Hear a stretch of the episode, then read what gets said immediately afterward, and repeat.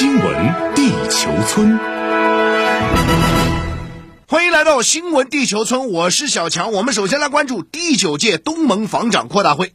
第九届东盟防长扩大会二十三号在柬埔寨举行，来自东盟国家及其八个对话伙伴，包括中国、美国、日本、韩国、印度、澳大利亚、新西兰、俄罗斯的国防部长或代表齐聚柬埔寨，就地区安全问题进行面对面讨论。据了解，东盟防长扩大会是亚太地区重要的多边安全合作机制，通常在当年的东盟轮值主席国举办，这是该会议三年来首次线下举办。而受到疫情影响呢，二零二零年和二零二一年会议都通过视频方式举行。日本时事通讯社指出，这次会议的时间比计划超出一个半小时。美俄两国在会上就乌克兰问题发生激烈争吵。俄罗斯国防部副部长福明在会上直言，直指美国正在全力破坏亚太地区局势的稳定，破坏东盟周围的安全体系。另据读卖新闻指出，美国防长奥斯汀在发言中强调了所谓航行自由的重要性。会上，中国国务委员兼国防部长魏凤和表示，各国要团结，不要分裂；要公道，不要霸道；要开放，不要封闭；要互利，不要自利，共同塑造和维护兼顾各方诉求、符合各方利益的区域秩序。中国不觊觎他国利益，但捍卫自身利益的决心意志坚如磐石。中国军队有信心、有能力战胜一切来犯之敌。另据中国国防部消息，在会议期间，魏凤和分别会见了美国、越南、老挝、澳大利亚、新西兰、韩国等国国防部长和俄罗斯国防部副部长，就加强两军合作以及共同关心的问题交换意见。其中，中美防长的会谈持续引发国际媒体热议。我们看到，《华尔街日报》昨天指出，美中防长会晤表明紧张局势有所缓解。新加坡联合早报认为，中美防长会谈有助于避免印太军事竞争失控。法新社则援引美国官员话说，美国防长在会上寻求重启多个与中方的军事对话机制，以协助两国负责任的管控竞争。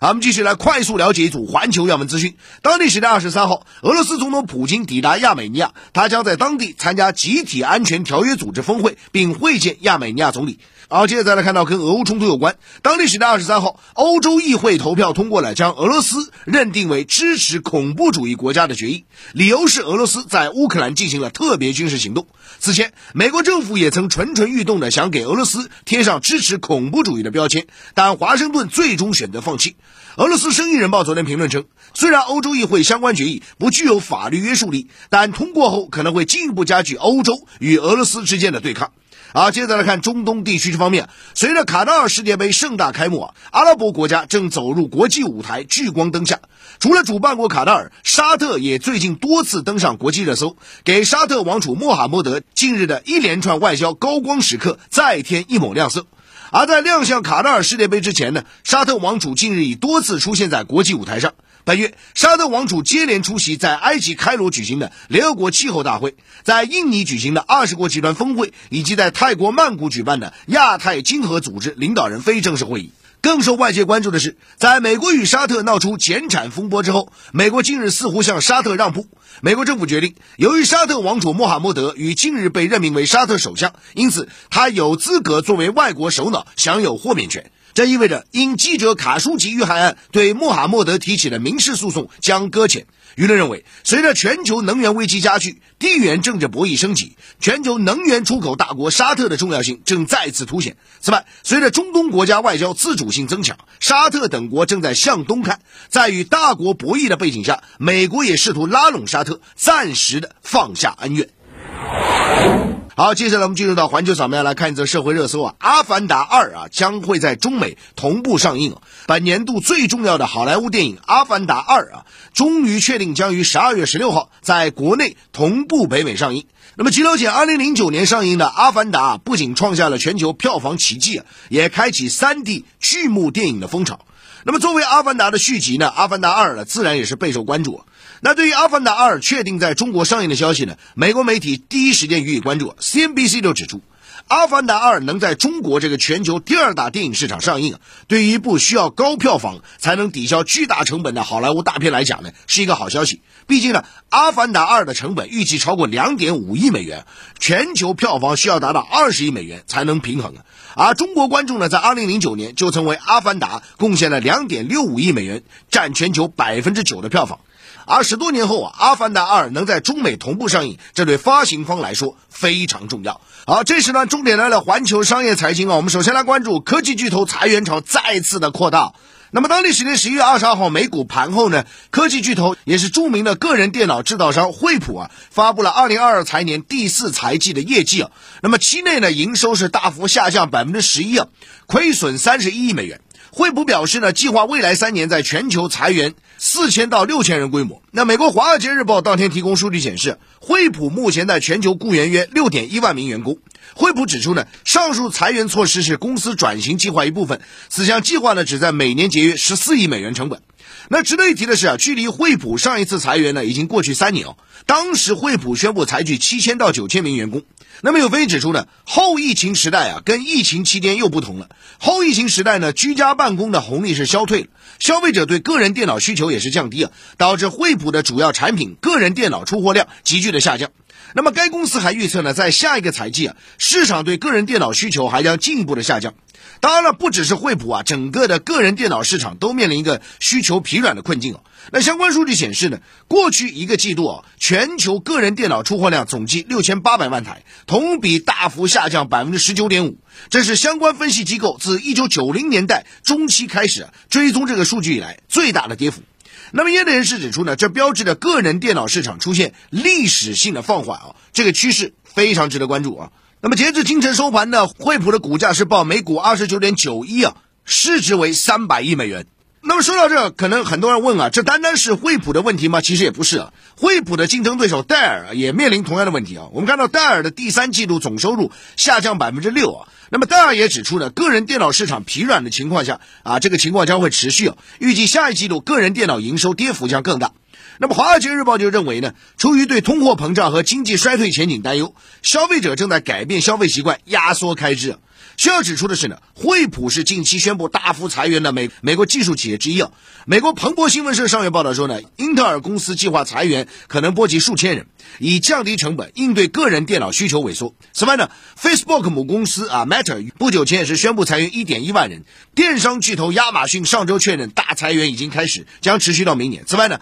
自特斯拉首席执行官马斯克接管社交媒体平台推特以来，受到裁员因素等影响，推特公司员工已经离职大约百分之六十的规模。另外，像娱乐业巨头迪士尼暂停招聘和裁员了。啊，接着再来看组环球商业财经资讯啊，在能源领域方面，我们看到了西方同俄罗斯的能源较量似乎进入到实质性的阶段，那就是价格的限制。美国《华尔街日报》昨天引消息人士话说呢，美国及其盟友正寻求就俄罗斯石油市场价格的上限水平啊达成一致。可能将上限设在每桶六十到七十美元左右。同时呢，欧盟委员会二十二号提议啊，从明年一月起实施一项天然气限价机制。一旦欧洲市场天然气价格波动满足预先设定的条件，那么这个机制将启动，并把天然气价格上限设在每兆瓦时两百七十五欧元。那么，根据 G7 七国集团九月份达成的一份协议啊，七国集团将从十二月五号起对俄罗斯原油实施限价，明年二月五号起对俄罗斯精炼石油产品限价。不过，有些人说呢，相较于美国啊，欧盟的态度较此前有所软化，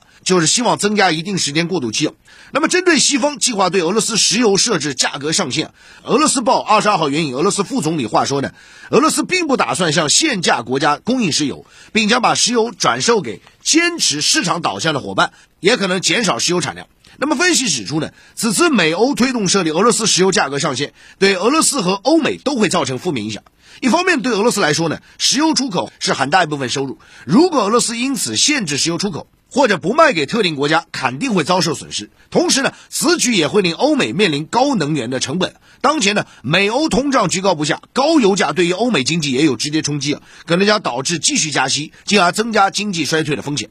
好，接着来看到呢，在航太领域方面啊，据法新社报道，本周二周三啊，欧洲航天局二十二个成员国负责太空事务的部长在巴黎举行会晤，确定欧洲航天局未来三年的资金来源。那么最终呢，欧洲航天局通过了三年一百六十九亿欧元的预算。与会的法国财长就表示呢，欧洲必须加强其在太空的战略自主权，与其他大国开展竞争。那么数据显示啊，目前太空产业的总规模为三千四百亿欧元，到二零四零年将达到一万亿欧元的规模。好，接着再来看到其他方面，肯德基传奇 CEO 去世啊。说到 KFC 肯德基啊，大家都非常熟悉啊。而谁把肯德基从一个乡村炸鸡店打造成全球快餐连锁巨头的呢？这个人就是肯德基传奇 CEO 约翰布朗。他呢近日是去世了。根据美联社二十二号报道，布朗的家人周二发表声明，宣布他去世，终年八十八岁。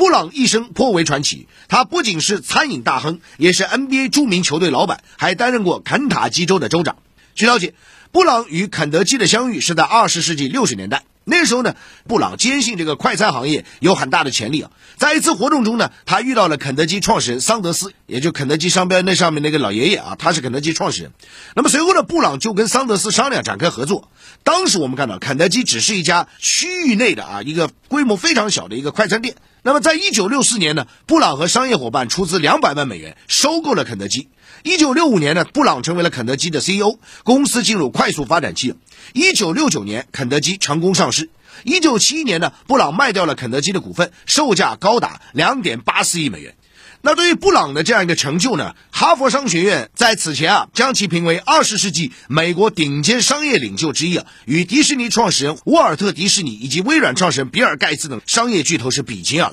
好，接着再来看足球产业啊，在曼联宣布著名球星 C 罗自由身离队的同一天呢，曼联俱乐部的老板格雷泽家族也正式宣布，将考虑包括出售俱乐部等在内一系列可能性。那么据了解，曼联是世界上最为知名的俱乐部之一啊。如果说接下去要易主的话，那么预计交易额将会创下体育界的纪录。那么尽管目前曼联的市值为二十四点五亿美元啊，但是业内普遍预计啊，如果曼联挂牌出售，可能会比切尔西卖的更贵啊。另据英国媒体报道，格雷泽家族目前对曼联的标价非常高，最低是五十亿英镑，最高可能高达九十亿英镑。如果说这个价格最终成交的话，哇，那是。人类体育史上最大手笔的交易。那相较而言呢，曼联老板格雷泽家族啊，二零零五年收购曼联时呢，只花了七点九亿英镑啊。那最终不管卖出多少钱了，我们必须要讲，不管曼联的新金主是谁啊，无可非议的是呢，啊，足球它确实是个烧钱的游戏。这从眼下激战正酣的世界杯中，你就可以看到一二了。但是跟国家投入不同，俱乐部往往后面是个人的注资啊，投入非常大。那么值得一提的是呢，今年以来也有多家的英超豪门被摆上了货架啊，比如说今年五月，切尔西足球俱乐部以二十五亿英镑价格出售。此外呢，本月早些时候，多家媒体报道说呢，有关方正在探索出售英超俱乐部球队利物浦的，也进入到一个初级阶段啊。所以，足球产业背后啊，商业资本元素越来越重要啊。